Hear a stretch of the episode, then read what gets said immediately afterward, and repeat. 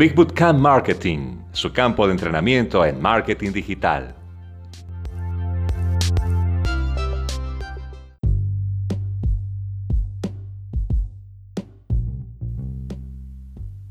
Héroes y villanos.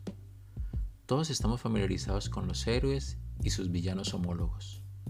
Batman tiene al Joker, Superman tiene al Lex Luthor, Spider-Man tiene el Duende Verde, y en la mitología griega, Belorofonte tenía la Quimera, y así verás que cada héroe tiene su puesto. Para convertirte en la mejor versión de ti mismo, para convertirte en el héroe que puedes ser, necesitas encontrar la parte más oscura. Necesitas encontrar el villano correspondiente.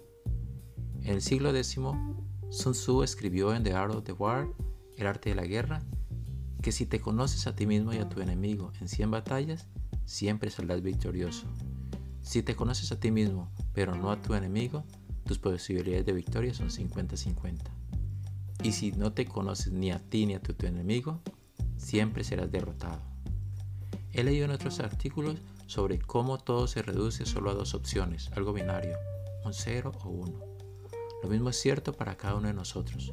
Hay dos partes cuando aprendemos a resolver las diferencias de esas dos, cuando aprendemos a aceptar qué fortalezas y debilidades tienen esas dos partes y cómo fusionarlas en un alma equilibrada y ahí es cuando realmente nos convertimos en héroes. Los héroes no son sin culpa y sin pecado. Los héroes son aquellos que aceptan sus debilidades y aún se esfuerzan por ser mayores que la suma de solo una parte de sí mismo. En los negocios, los emprendedores a menudo se centran de manera singular en el éxito que quieren lograr para sí mismos. Los emprendedores son visionarios, verán el punto final, pero a menudo son incapaces de ver el camino para llegar a él. Al igual que los villanos ficticios, ven el resultado que desean, pero se quedan cortos en su visualización de cómo llegar aquí. Como comercializadores de Internet, tenemos que convertirnos en lo mejor de ambos. Necesitamos la visión del villano y la pureza y practicidad del héroe. Necesitamos ver los puntos finales, ver cuando algo no funciona y estar abiertos al cambio. En nuestros negocios a menudo tendremos la oportunidad de seguir un camino u otro.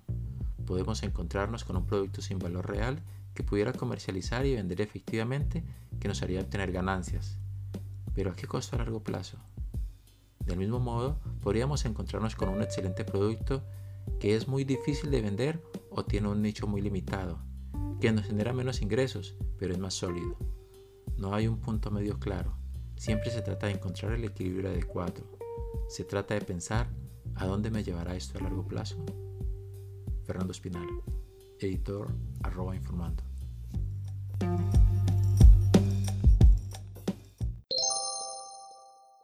Big Bootcamp